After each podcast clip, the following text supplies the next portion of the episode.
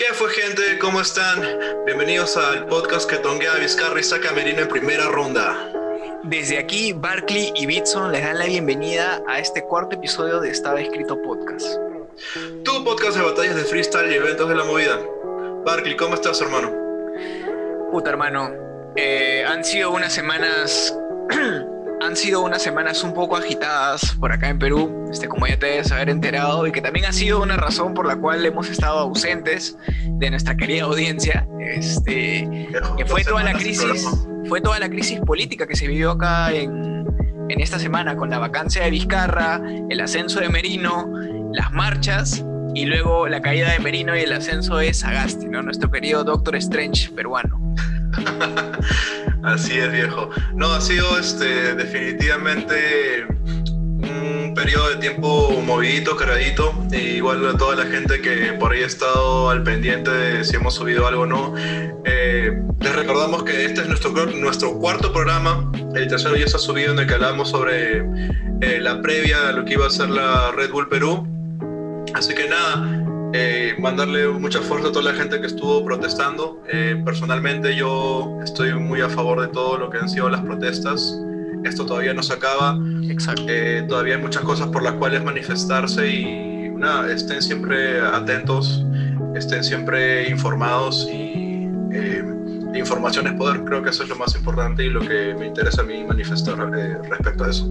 Claro, eh, lo que a mí me da un poco de curiosidad es cómo fue tal cual tu semana, o sea, cómo fue la perspectiva eh, en Estados Unidos, que es donde te encuentras con respecto a todas estas noticias, ¿no? O sea, cómo fue que llegó todo, cómo te enteraste, se conversó algo, se comentó algo por ahí quizás. Claro, lo que pasa es que eh, creo que es muy similar eh, cómo llega la, la noticia aquí que como llegó en Perú, porque todo fue a través de redes sociales, ¿verdad? Eh, la gran mayoría de mis, de, mis, de mis contactos son personas que viven en Perú. Eh, entonces, eh, empecé a ver historias y empecé a ver que la, la gente empezaba a reclamar qué estaba sucediendo, que todo lo que había sucedido con Vizcarra era una injusticia.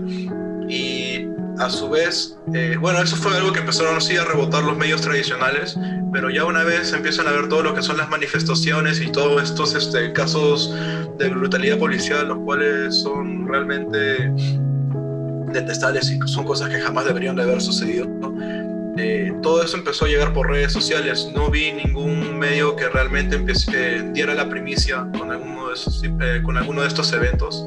Así que, como te digo, todo esto fue a través de hilos de Twitter, de historias de Instagram y gente que iba rebotando la información. Y yo apenas vi eso, empecé a, a rebotarlo lo, lo antes posible porque creo que eh, era información que, que la gente necesitaba saber, ¿no? Pero bueno, como ya hemos mencionado, o sea, desde acá este, mandamos todas nuestras fuerzas para todos los que nos estamos manifestando y estamos ahí en, en la lucha, pues, ¿no, hermano? Este, pero ya pasando un poco más al tema que nos compete hoy día en este nuevo episodio, hoy día no estamos solo nosotros dos, es la primera vez que no somos solo dos, hermano. Hoy estamos con Jonathan Salvador, más conocido en, el, en la movida del freestyle como Natán. Así que nada, gente, esta entrevista ya ha sido grabada hace unos cuantos minutos, eh, así que esperamos que les guste. Si les gusta este formato, igual coméntenos qué es lo que piensan, mándenos un DM diciéndonos a quién quieren que traigamos y haremos todo lo posible para tenernos aquí en Está Escrito, tu podcast sobre eventos de la movida de freestyle, hermano. Entonces, Natán, tú eres conocido por ser organizador e impulsador de la movida de Campo de Marte. Y Claro, así es. tú vienes para inaugurar lo que es un nuevo formato que estamos realizando en este podcast, el cual vamos a empezar a entrevistar a algunos referentes de lo que es la movida de Perú y bueno, espe- esperemos que en algún futuro internacionales. Así que nada, cuéntanos, ¿cómo estás? ¿Estás listo? Sí, todo bien, tranquilo, esperando sus preguntas y con todo nomás. No hay problema, fresco, todo fresco. Dale, hermano. Entonces te comento, este, o mejor dicho, te pregunto, cuéntanos un poco para los que no estemos mucho al tanto, ¿qué es el colectivo de Campo de Marte? ¿Cómo, cómo es que empieza? ¿Cómo llegas ahí? Bueno, el colectivo, ante todo, buenas noches, buenas tardes, buenos días. Ante todo, ante todo, creo que el colectivo de Campo de Marte, bueno, antes no se llamaba en sí Campo de Marte, solamente en plan de antiguamente 2014, 2015 más o menos, se llamaba super colectivos. En ese tiempo había pocos colectivos o gente que se reúne eh, para batallar, mayormente. Se llama super colectivos, eso como en la parte, literalmente el mismo parque se llama Campo de Marte. ¿Qué año era eso? más o menos, si no me equivoco, no me, confundo, 2014, 2015 más o menos, o hasta antes todavía creo, creo que de 2012 más o menos, 2014, no mal recuerdo, este, ya habían super colectivos, en ese tiempo no habían los colectivos que ahora hay abundan, ¿no? Entonces comenzaron a batallar, entonces ahí literalmente bajaban gente antigua de la vieja escuela, Lucho Huasca, claro. eh, Creativo, Gasper, Flecha, Saga, Steve. Samex, supongo también. Claro, Samex, gente muy antigua que realmente creo que se desconocía como que los fundadores, en cierto modo, que iniciaron esto del freestyle. se llamaba Super Colectivo ese lugar. Comenzó a decir los super colectivos, pero ya este, hubo un parón, o sea, un parón de, ¿por qué? Porque el, el, que organizaba, porque yo ni siquiera estaba en ese. Como, como en la Red Bull. Claro, un parón así de cuatro hubo un parón, entonces el, el, brother que organizaba, que se llama MK, este, ¿cómo se llama? No podía estar ahí porque tenía que estudiar, prepararse para la universidad, todo ese rollo. Entonces, llegó un momento preciso de ya que donde ya comencé a abrir mi colectivo, que se llama Colectivo Parque Desamparados. Claro. A los, al año más o menos, un año, casi dos años estuvimos, estuvimos ahí en Breña, pero tampoco era muy céntrico porque era un poquito metido. Entonces, de ese momento, yo literalmente me fui y conocí Ractonde en ese tiempo, cuando hacían media luna, entonces estaban los, los que ahora ya son más famosos, ¿no? Pero era media luna. Y estuve ahí literalmente como hasta el 2008 más o menos siendo host y también apoyando. Pero en ese tiempo no había team, ¿no? No había team Campo Marte, team Plaza de Reyes, no había team. Y un amigo siempre me decía, Jonathan, ayúdame a hacer este Campo de Marte. Y yo le digo, brother, eh, no quiero, ¿por qué? Porque el Campo de Marte mayormente antes ese campo de Marte, querían, querían hacerlo los martes. Y yo no quería, ¿por qué? Porque los martes el cine estaba barato y me gusta el cine. Y yo claro. El Metro de Breña. De ley. De ley, hermano. 4.50 estaba en la entrada del cine, me acuerdo. En su mejor momento. En su mejor momento. Ahora ya subió a 5.50 hasta el último. Sí, ya, ya, ya, se empezaron a pituquear un poquito.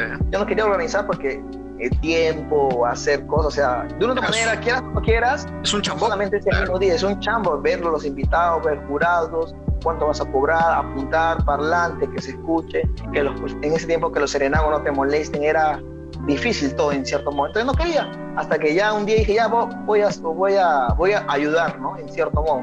2016 este, hubo así como cuatro o cinco fechas, si no me equivoco, y después hubo otro parón, como Red Bull, como dices, hubo otro parón. Otro parón, un, parón, entonces pasó dos años más donde el, el brother también me insistía de nuevo para que le ayudara, pero ya no, no solo siendo host, sino ya siendo como organizador directamente. Entonces, ah, la otra vez. Y ya, entonces, de una manera, junté mi gente, comencé a juntar a, bueno, al Chuga, que ahorita es jurado, a Vida Rap, que, en ese tiempo comenzaba a grabar las batallas. Claro. Después junté a, a Martillo y en ese tiempo también a Eser era caleta, pero. Claro. Eh, son, nombres que ya están posicionados en la. Son gente que viene chambeando hace años, pues, hermano. Desde ahí ya comenzó Campo Marte, se podría decir, bajo mi tutela en el 2018, ¿no? Pero ya antes sí existía Campo de Marte, ya. Ya, ya comenzaron a crear el logo, mi amigo, el 2006. 2016 ya comenzó a crear el logo, más chévere. Claro, eh, este, comenzaron a consolidar un poco más este, el colectivo como tal, pues, ¿no? O sea, diseñando logos, ya dándole una identidad dentro de todo el colectivo. Y creo que desde, la, desde, la, desde el inicio ya contigo de Campo de Marte no solo ha habido fechas normales, creo que ha habido todo tipo de fechas, se han ido creando todo tipo de modalidades y también han tenido fechas de sangre nueva, en las cuales yo también, este, mismo virgen, he ido a participar con todas mis ansias. Este, se siente una vibra muy buena. Lo que a mí me gustaría preguntarte con respecto a lo largo de todo lo que ha sucedido en Campo de Marte hasta ahora, ¿Tú podrías definir un momento clave dentro del colectivo en el que tú digas que esto marcó un antes y un después? Yo creo que más que todo fue en el 2018 que volvimos a tomar la, la tutela. ¿Por qué? No teníamos un canal de YouTube, no teníamos una página, no teníamos Instagram. Son cosas que ahora sí o sí cada colectivo, ¿no? Claro, necesario, Tienen que tener sí o sí. Entonces, ¿por qué? Porque ahí ya es algo más serio, ¿me entiendes? Ya no es algo como que voy a juntar con mis amigos a romper, no, sino ya es organización, ya tú me cargas de esto. Entonces, cada uno tenía su labor especial entonces, desde, el 2018 tomamos algo ya más serio y que la gente comenzó a bajar. ¿Por qué? Uno, porque es más céntrico y dos, por las modalidades que dábamos. Claro. Porque la mayoría era 4x4, sangre y que se maten. No, entonces Lo clásico, pues, ¿no? ¿Qué, Claro. qué, qué tipo de modalidades este, por ahí tú, tú crees que son las que han, han innovado en la escena? Bueno, más que todo era en ese tiempo, eh, bueno, las temáticas en sí, las situa- situaciones, modalidades, que ya, o sea, se utilizaban, sí, en los colectivos, pero no todos le daban mucha importancia, ¿me entiendes?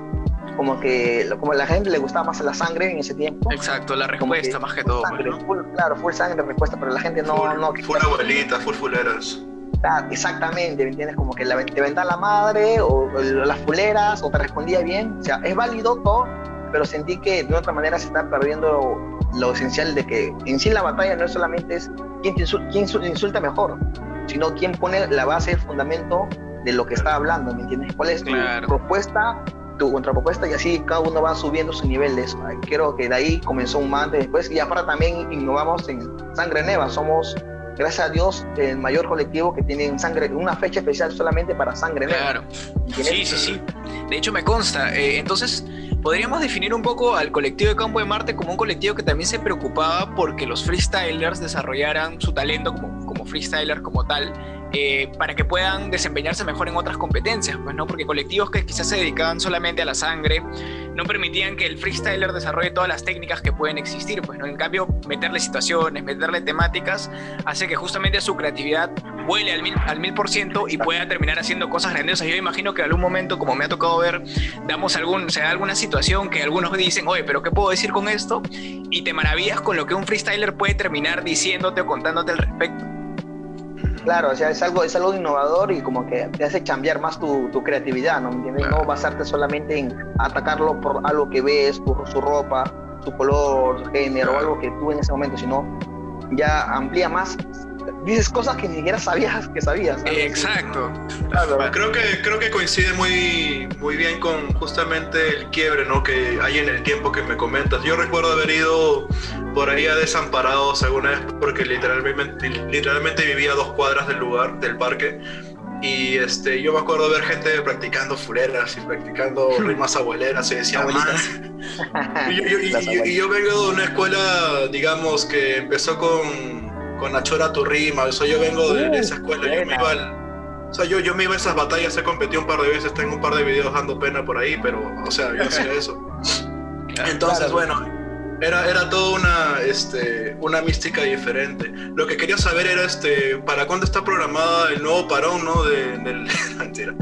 Eh, ¿cómo, cómo, que o sea, cómo, cómo los ha afectado esta pandemia ahora, con, con todo esto que ha sucedido? Mm, creo que de una otra manera el, el parón de, de la pandemia, siempre hay campo de Marte parón, ¿no? Si quiera o no quiera, siempre hay un parón. Por vienen por temporada. Claro. Sí, creo que más que todo, de una manera le afectó en, en cierto modo, no es en la, en la fecha más que todo, porque eh, creo que no sé si todos se han dado cuenta que justo cuando ahora más utiliza Instagram, eh, hubo un parón y, y bajamos los, los seguidores bastante, casi como 200 perdimos seguidores. Ah, wow. Comenzó a bajar, bajar, bajar bastante, bastante. Y me pareció algo preocupante. ¿Por qué? Porque literalmente no hacíamos nada. Pero tampoco queríamos hacer virtuales. ¿Por qué? Porque era muy no, sé, Complicado. no, no era lo mismo, no era lo mismo. Claro. ganaba el que tenía mejor internet, en cierto modo.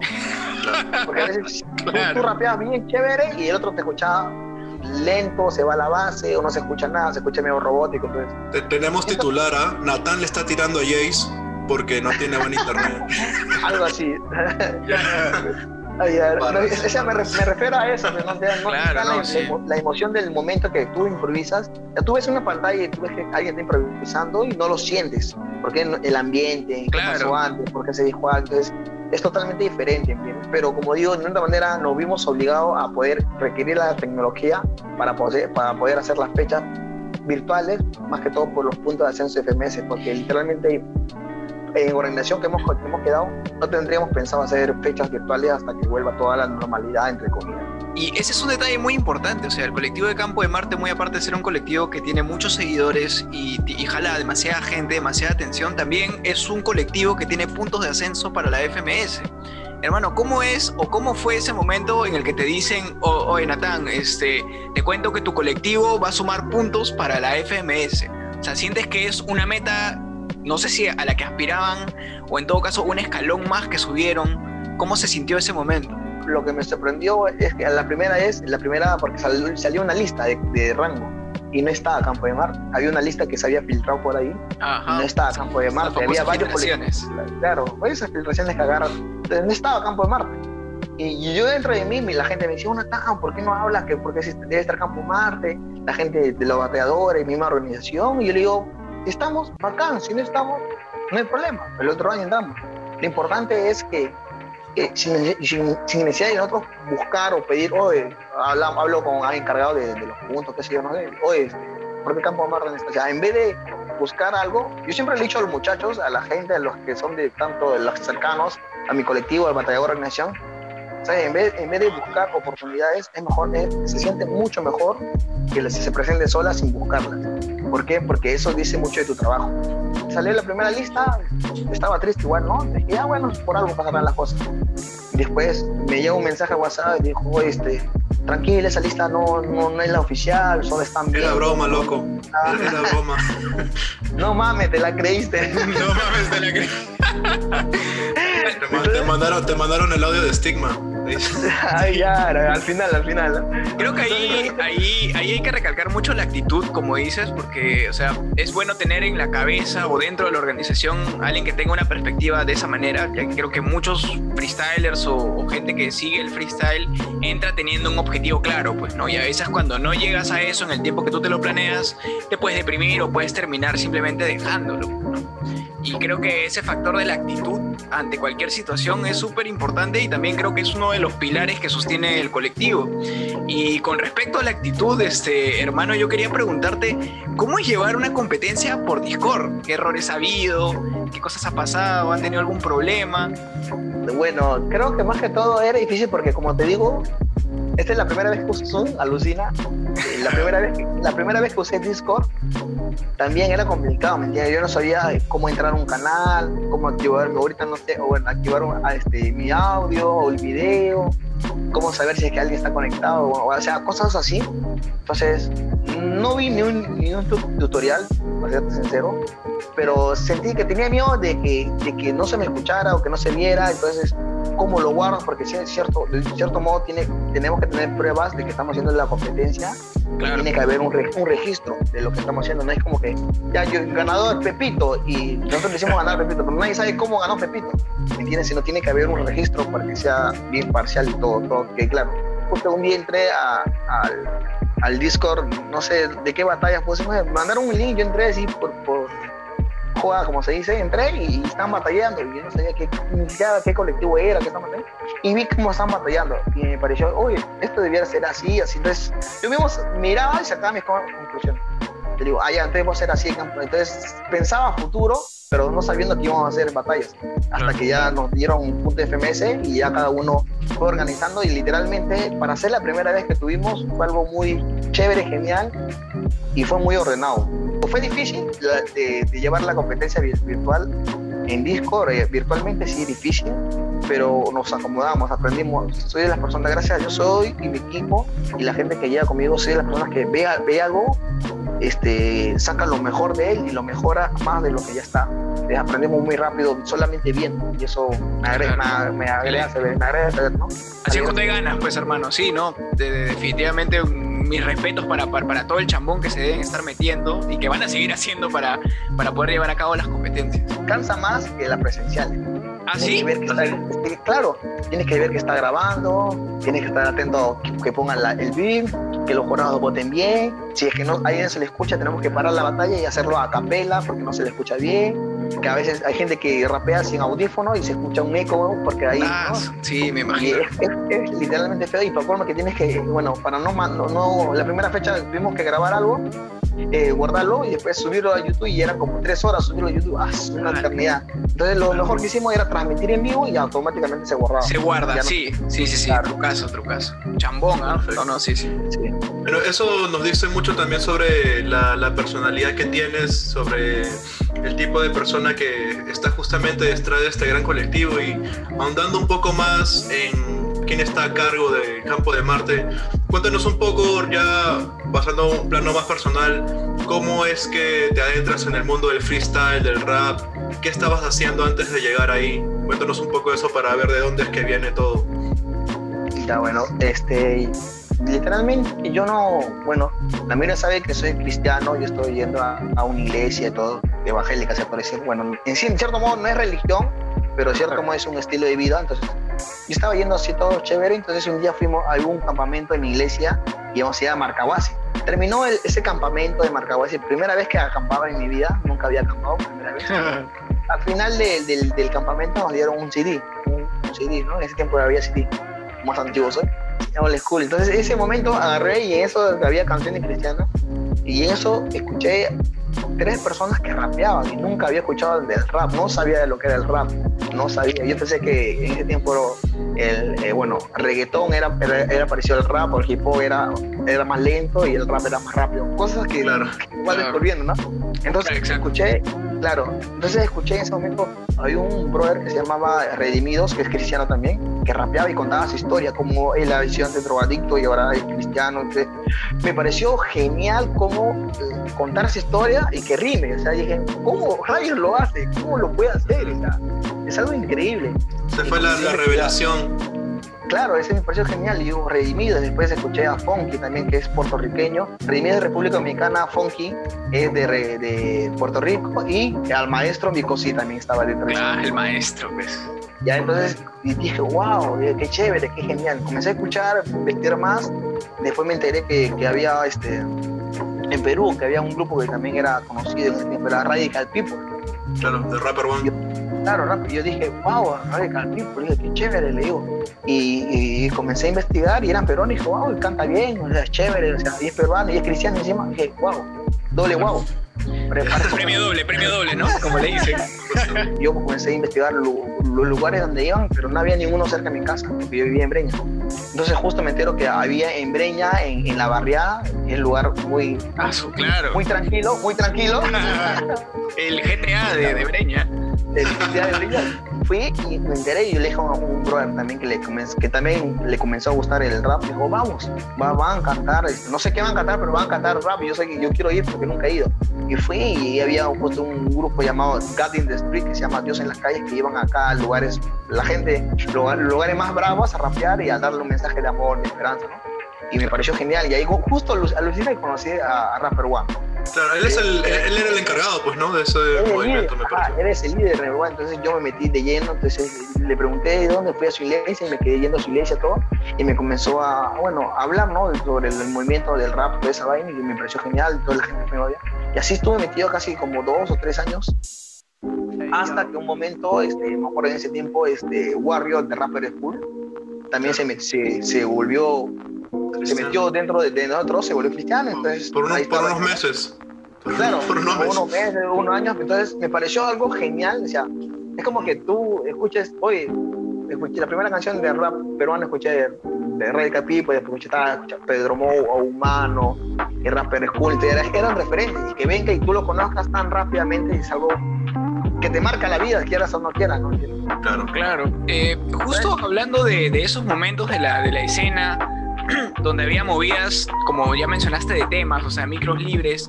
Eh, ¿Cómo era exactamente esa, esa escena? O sea, si la pudieras comparar un poco con la escena de ahora, ¿cómo se sentía la, las relaciones entre, entre simplemente colegas que son MCs o seguidores, ¿no? O rapoyentes. Créeme que es, es lo más random que puedes ver en tu vida. ¿Así? ¿Ah, mira, te explico, mira, una, que, una negra justo. Estamos yendo una movida, estaba Rapper One manejando, estaba Abraham en sí, estaba este Warrior de Rapper School atrás conmigo. Era un carro, no estamos yendo a una movida. Y yo, en tu mente piensas, gente que rapea, gente que no tiene su tiempo, para escuchar rap. O sea, pusieron un ratito rap y después metieron el dembow, el reggaetón antiguo. Ajá. Los playeros. Claro. Exactamente. Y no, no, era el reggaetón, ¿no? Como que ahora, ¿no? Pero ese reggaetón playero, pero antigua. ¿Quién me la acaba de llegar para cantarme a la Y lo maleante. Oye, pero ese era el reggaetón, era el reggaetón exquisito, rico y me sorprendió porque no pensé que escuchaba reggaetón, y, pero era reggaetón y, me, y comencé a escuchar la letra del reggaetón antiguo, o los playeros también eran muy buenos, eran muy buenos, o sea, no tenía nada que envidiarle a lo que es el, de cierto modo, el, rap o lo que... Eh, claro, los, playeros atrás en el tiempo eran lo más cercano que por ahí podrían tener en la cultura latina. Eh, a lo que eran los block parties en Estados Unidos, pues, ¿no? Era, era básicamente muy similar poner un beat y que ahí las personas se pongan a, soltar sus rimas. Sí, era muy buena y la gente, y, toda la gente ¡ay, ay, ay! Tú, tú, lo vieras, ¿no? Parecían, chao, eran como un pata más, un causa más, ¿me entiendes? claro. Sentí que era, la gente era más unida. Era mucho más unida, claro. Sí, era demasiado unida. Oye, bro, baja mi barro, ya está bien, va, ponme la, el pasaje no va y bajo. Y la gente bajaba. ¿Por qué? Porque amaban rapear no importa si está lejos o cerca, la gente iba porque le gustaba. El freestyle es un poquito más competitivo, pero sí son unidos, pero siento que en ese, como, como, llegué a ese momento, me, me, alegró este, llegar por tema que por freestyle, de cierto modo. Claro. más. Porque hay gente que llega por el freestyle que no es malo, pero se pierde la esencia, el origen. La esencia, pues, Exacto, las bases, pues, ¿no? De, de, de cómo comienza todo. Eh, bueno, entonces, este, retomando un poquito más o enfocándonos un poco más ya en lo que es el movimiento de batallas de freestyle netamente, una vez te adentras, una vez llegas y eres, digamos, eh, y te empapas de lo que es la competencia, al inicio, ¿qué, cuál, ¿cuál era tu, tu perspectiva? ¿Qué pensabas? A lo, mejor por ahí querías empezar como competidor o pensaste, no, a mí me gustaría hostear, a mí me gustaría organizar. ¿Qué, cómo, fue, ¿Cómo se fue dando eso? Ah, bueno, la primer, el primer encuentro con el freestyle para poder llegar a, tu punto, eh, yo antes, como ya había escuchado los temas, todo, estaba muy metido en los temas, hasta que, no sé, como pues en YouTube pones, pones a hacer, investigar cualquier cosa, yo en ese tiempo era, este, me, era dedicado a los videojuegos, ponía videojuegos y veía, veía un juego nuevo que quiero, quiero jugar, ¿no? Entonces, en ese momento, al, lado derecho siempre te sale enlace, ¿no? Y tú por das clic y te vas, termina, quieres hacer algo y te vas a otro mundo. Y si, y si quiere queriendo, puse Red Bull Batalla de los Gallos España 2006, si no me equivoco. Entonces vi la batalla de Criterio, John Armand, toda esa gente, esta gente antigua. yo, wow, o sea, no sabía que dentro del rap también se podía batallar. Y me quedé pegado, me quedé pegado hasta que salió, como esa chora tu rima, salió, que me pareció genial. Pero nunca había ido a una presencial. Entonces un amigo me dijo, oye, por Plaza Miguel hay gente que, que rapea, que batalla. Y yo con, mi amigo, que se llama Cafo, mi mejor amigo, que, me, que con él comenzamos todo lo que es el rap, pues te fuimos un sábado. Y fuimos preguntando, oye, ¿por qué no rapean? Y la gente me, mandaba a volar, ¿no? También. Y la cuestión que no sabíamos que era todos los viernes, que ya era ratón. O sea, si solamente era difícil crear temas, pero batallar creo que en ese momento soltar algo de tu mente y que, que rime, que improvise, que será, uff, difícil. Yo me quedé así como que sonso y en ese tiempo justo este, estaban haciendo mil maneras de morir de Steve. Ah, claro, estaba batallando Downis, este, Downey versus el Diablo, no me equivoco. Claro. Downey, me, has hecho acordar ese nombre. Downis es el, el, de la patada, para, ¿no? la gente que esté, para la gente que esté viendo esto y no sepa quién es, solamente busquen Downis y este brother es la persona más random que he visto en una batalla en mi vida te juro, el, el, el, tipo es la persona más chévere. Creo que fue la primera persona que me dio un micrófono en un micro libre para que yo improvise Ajá. En, el, en el Keko Bar. Y desde ahí siempre lo tuve como que en mi cabeza. Y siempre que lo veía en batallas o lo veía en algún evento, el brother hace, no sé, un movimiento acrobático o que suelta un grito. es muy random. Su caporeira, su caporeira. Vale, y como digo, en ese momento vi a Dogny versus Diablo y vi a Dognis Diablo estaba batallando y Dognis se, hace capachón, se le sube su espalda, brother. Y la gente, wow, reventó. Algo loco, ¿tienes? Ver eso. Y desde ahí ya comenzamos a bajar más gente. Y bueno, la palabra que me acuerdo de la gente, que los animadores en ese tiempo decían, oh mano, no te pegues, levanta la mano, no, o no te pegues. No te pegues, no te pegues, claro. No te pegues, y ese tiempo yo digo, ya, y yo le decía a mi amigo, oh, no, mano, no te pegues, oh, no te pegues. y ahí poco a poco fui bajando más tiempo a los viernes a Ractonda, así, así. Y me pareció, y me encantaba ir, escuchar batallas. O sea, sigue escuchando mis temas, temas así de la gente, pero me encantaba ir a batallas, ¿por qué? Porque habían, todos los viernes eran y era genial ir todos los viernes, como que vas trabajando todo el día, estudiando todo el día y vienes un viernes, descansas, vas a batalla, uf, genial, era un buen momento. Entonces, y me acuerdo que yo no quería ni, ni batalla, no, no, sabía improvisar mucho, mi amigo sí se quería improvisar, se llama Capo, él sí, sí yo, yo, le, yo le animaba para que batalle, pero yo no quería, yo solamente quería escuchar porque me gusta escuchar, me amo mucho escuchar. Entonces, estaba ahí sentado, me acuerdo un día y en ese tiempo me acuerdo un viernes reactor donde vino el animador. Y como yo soy de las personas que, que, que caigo bien a rápido a todos, entra en confianza y rápido, oye, ¿qué tal? Así, al toque nomás. Y me acuerdo que Fox me dijo, oye, hermano, le digo, Natán, dime, este, ¿puedes animar? ¿Cómo voy a animar? yo, yo no sé animar. ¿Cómo se hace? Explícame. No, solamente te para, lee lo que dice y llama a la gente, todo. No, mano, no sé si la malogro, no, viene reaccionando, yo no puedo hacer eso, ¿me No, que venga el animador, viene el tiempo de la Y me acuerdo, y también estaba Mets, a veces bajaba, y Pasta, me acuerdo. Pregunta, a Mets o Encías, te va a decir, hermano, es el mejor animador, el mejor host. Bueno, en ese tiempo le decían animador, no le decían host. El mejor animador de. Aparte que te animaba, te daba consejos. Te era muy bueno, a pesar de que se metía sus cosas, pero y es por si ya, ya basta, ¿no? Claro, claro. Entonces, en ese momento no había venido ni un animador, nada, entonces me dicen, yo le digo, y además tú Natán, y el me dice, oh Natán, además tú te, llevas bien con la gente, y de ahí como, como jugando comencé a animar, y vi como que pocas personas animaban, dije, ya, pues voy a, como de, como jugando, ¿no? Animo, animo, animo, y me a llamar a la gente a animar, en otros lados, animar, animar, animar, hasta que ya no quise animar, ¿por qué? Porque en un momento que comencé a, como que tenías que, como no había micrófonos, tenías que hablar fuerte con la gente, y yo gritaba, y cuando gritaba, como no es, no es un ratito, no es 10 minutos, sino a veces son dos horas, tres horas, me dolía la, me dolía la parte de la cabeza, feo, feo, me dolía. Y no quería, porque no quería sentir ese dolor, porque como que gritas mucho, te, te fuerza mucho y no quería. Hasta que un día, como jugando, no sé, aprendí a utilizar mi diafragma, que yo no sabía utilizar el diafragma, claro. para no malgastar tu, tu garganta, pues, no tu voz. Exactamente, para no quedarte sin voz, porque a veces me quedaba sin voz o me dolía la cabeza, y dije, no. Y no sé, y comencé a, a modular mi voz. O sea, yo estoy hablando normal, pero cuando animo, ¿qué tal, gente? Bienvenidos aquí, estamos aquí. Ya, modulo mi voz. Claro, un poco de, un poco de locución también, pues, ¿no? Claro. ¿Qué tal diferencia? Y poco a poco dije, ah, ya, como pocos hostean, o bueno, animan en ese tiempo, pocos animan, ya me voy a perfeccionar más. Con el host no sé, no sé decir una palabra o, la palabra muy larga o no sé, paus, pauseo, pauseo, digo, ¿qué tal gente? ¿Cómo estamos? Estamos aquí haciendo un gran video. Cambio si lo digo rápido, ¿qué tal gente? Estamos aquí haciendo un gran video, no se entiende mi modulación. Dije, todo batalla. Cualquiera puede ser jugador porque se sentaba en más, hostean muy poco. ¿Por qué? Porque uno, es difícil que te hagan caso.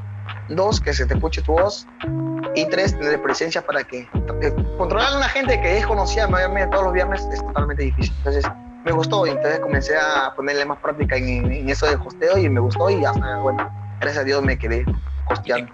Y te quedaste como host. Entonces, eh, imagino que justo desde la perspectiva del host que ve, está presente en todas las batallas que se desarrollan a lo largo de alguna fecha, algún colectivo, eh, ¿Hay alguna anécdota que recuerdes en especial, sea buena, sea mala, haya sido un problema, haya sido un momento genial, que tú recuerdes, este, no sé, o, que sea que cuando estás conversando con la gente le digas, oye, ¿te acuerdas de este momento? Este momento fue, sea bueno, sea malo, como te menciono, pero uno que recuerdes específicamente siendo host. A ver, a ver, un momento especial. Creo que, creo que fue con un amigo que se llamaba Anónimo. Eh, bueno, en ese tiempo que yo me iba a todos los colectivos solamente a ver, cuando yo siempre iba, una Natán, ¿puedes animar? Ah, la bro, te cansé venido a ver. Oye, pero Natán, anima. Y ya, ya, te voy a tu pasaje. En ese tiempo, ya, está bien, dame el pasaje. Y la cuestión que un día fui, estaba aburrida, solo tenía nada que hacer. Y me acuerdo que mi amigo me dice, oh, vamos a un, a un, colectivo a ver la batalla. Y yo, ya, está bien, pero ¿qué hay? No hay, no, hay nada, este, sí hay cerca, pero no me gustan los lugares cercanos. ¿Por qué? Porque no hay emoción. Por Villa Salvador hay un, hay un colectivo. Ah, la Villa Salvador. Latón. Ya, entonces agarramos, chapamos Chosicano, subimos al tren, último paradero de Villa Salvador, del tren chapamos una moto hasta a un Sodima, una moto, moto, después de la moto chapamos otro carro hasta el final paradero. Literalmente nos demoramos dos horas y media para llegar a ese colectivo, que era en el fin del mundo literal para mí, porque nunca había ido. Entonces fuimos, llegué y, y, comenzamos a ver batalla. Y después el pata me dice, ¿cómo están? anima a ver. Le ah, Un clásico, ¿no? Mano, he venido para ver nomás, en serio, no quiero animar. Y apenas está la gente, y la gente me miraba y, y el pata me, me, decía, oh, mira, no quiero animar. Y ya yo, por la presión, porque Claro, ah, la presión social. Entonces yo, dentro de mí, o sea, como digo, siempre voy y al menos se reconocerá el pasaje, ¿no? Lo mínimo, ¿no? Y ya, entonces yo, yo animando, estamos como recién comenzando los filtros, quería ir al baño, quería orinar y no podía. Y no sabía dónde ir. Y tú, tú cuando eres host tienes que estar del principio hasta el final. No puedes ir en plena batalla. Ojalá que termine. Y los jurados daban réplica, réplica, réplica. Estamos en filtro yo. No, estamos ahí en la primera en la primera, en la primera ronda. Y en eso veo réplica y yo asado así nada amargo porque quería al baño, porque quería al baño, estaba muy lejos y, y, tenía miedo que el tren me deje porque ya eran, eran las ocho y media, nueve, en, primera, en primera ronda y tengo que chapar moto, carro y llegar a su... Ah, te, faltaba la mitad del evento todavía. Claro. Sí, la mitad del evento. Entonces yo agarro, yo agarro, yo le agarro y yo le digo a los morados, o van a votar bien o no van a votar bien. Si van a tonguear, tongueen bien, le digo, porque yo tengo que irme los jurados de ese momento, voto directo, voto directo, voto directo. lo desahuevaste, como dirían algunos. Y bueno, está, nunca me vio tan asado, pero estaba asado estaba que quería ir al baño y ya bueno, al último no me pararon, pero ya me quería ir en mi casa porque ya estaba muerto, literalmente me dolía la cabeza por el viaje, porque los juegos daban réplica y, y, al final ni siquiera nunca llegué a ir al baño, llegué, me acordé que quería ir al baño a mi casa ya. Qué curioso que justo, eh, justo toques el tema de, de, que los jurados estaban votando de una forma, digamos, parcializada y justamente cuando tú les comentas que se pongan las pilas y hagan las cosas correctamente, ellos cambian de mentalidad. Eh, y justo viene a colación con lo que yo quería eh, preguntarte. Eh, me imagino que ya habrás estado al tanto del tema, que vieron unas declaraciones de Vidal en las que comenta que vieron este, que, que hay un cierto tipo de mafias en los colectivos. quería saber cuál es tu, tu opinión o qué, qué, nos podrías decir al respecto. Ya mira, este, hablando sincero, con el corazón, sinceramente, bueno, es un tema muy delicado, pero igual me gusta explicarlo porque, como digo, yo, no, yo soy la persona más sincera del mundo y si me dicen algo yo tengo que responder. De que hay una mafia, siempre hubo una mafia, en todos lados, tanto en batallas, dentro de, de algo, no sé, cualquier cosa, siempre hay una mafia. Quieras o no quieras, siempre va a haber, siempre hay una preferencia. El problema más que todo es si es que no, es que no, no es si es que hay o no hay. O al menos yo, yo siento miedo, si es que quieren hacer algo a favor de alguien, al menos algo caleta, caleta Claro, haz que, haz que, no se note, pues, ¿no? Claro, como que solapa, hoy mira, ganó por o sea, que no se note. El problema es, es que ahora lo hacen muy, muy escandaloso, muy como que... Muy obvio, pues, ¿no? Muy obvio, entonces todo el mundo se da cuenta, al menos en otra persona, yo soy, yo soy bien, por no decir fijón, pero soy bien detallista en alguna cosa. Yo digo, ah, este, este, va, este va a votar por él, o él va a hacer ganar, o va a hacer los filtros, va a pasar a esta persona, y digo, ah, sí, ah, bueno, y le digo, ya no importa, pero algunas veces sean abusivos para. Porque si te, en ese momento, en el lugar, en cualquier colectivo, te tonguean, hermano, o, votan directamente por el pata que está dentro de su tío, o qué sé yo, bueno, no importa. A la próxima, oblígales a que voten por ti, que tu talento valga más que su nombre. Oblígalos a que voten así, así, literalmente sean descarados, sean carepalos y que voten por otro lado, pero tú has ganado la batalla, te vas contento porque sabes que tú has ganado. Si te tonguean, ya es cosa del jurado, mano. Tú da lo mejor de ti y si no, pues a la próxima será y así sigue intentando. Creo que eso es el consejo más que doy. Sí, y ante este tipo de situaciones a mí también me ha tocado ver algunas, algunos resultados que, que algunos son de, de dudosa, de dudosa procedencia. Y me ha tocado ver la reacción también de, de, ciertos freestylers, como que algunos dicen, oh, mano, tamare, y se quedan tranquilos. Pero también me ha tocado ver alguna vez a un participante que puteó al jurado. O sea, se molestó, los puteó y se fue. ¿A ti te ha tocado observar algo así en alguna de las tantas veces que has hosteado un resultado injusto y que el freestyler, o sea, no sea simplemente de decir, ah, bueno, ya fue, sino que de repente se haya molestado tanto, que haya insultado o en todo caso se haya puesto a discutir, oye, ¿por qué no me has dado la victoria a mí? O algo similar. No, sí, brother, he tenido oportunidades que, que ¿cómo se llama? Que el competidor ha, ha volado y, literalmente la ha querido pegar, ¿me entiendes? Ah, ya esos colectivos, bueno, me han invitado para ser jurado, porque a veces también me invitan para ser jurado y bueno, soy host, pero mayormente me gusta ser host porque jurado es como que una responsabilidad y estás mirando y como que... Te por tu vida ya a este punto. Claro. No, y, no, y poco me agarra y te, y te miran grueso, pues. claro, pues te miran grueso mientras vas a... Claro, mientras tienes que... Como diciendo, yo, claro, yo agarro y yo le miro, lo voto por el otro lado, porque ganó bien, pero... ¿Qué hago?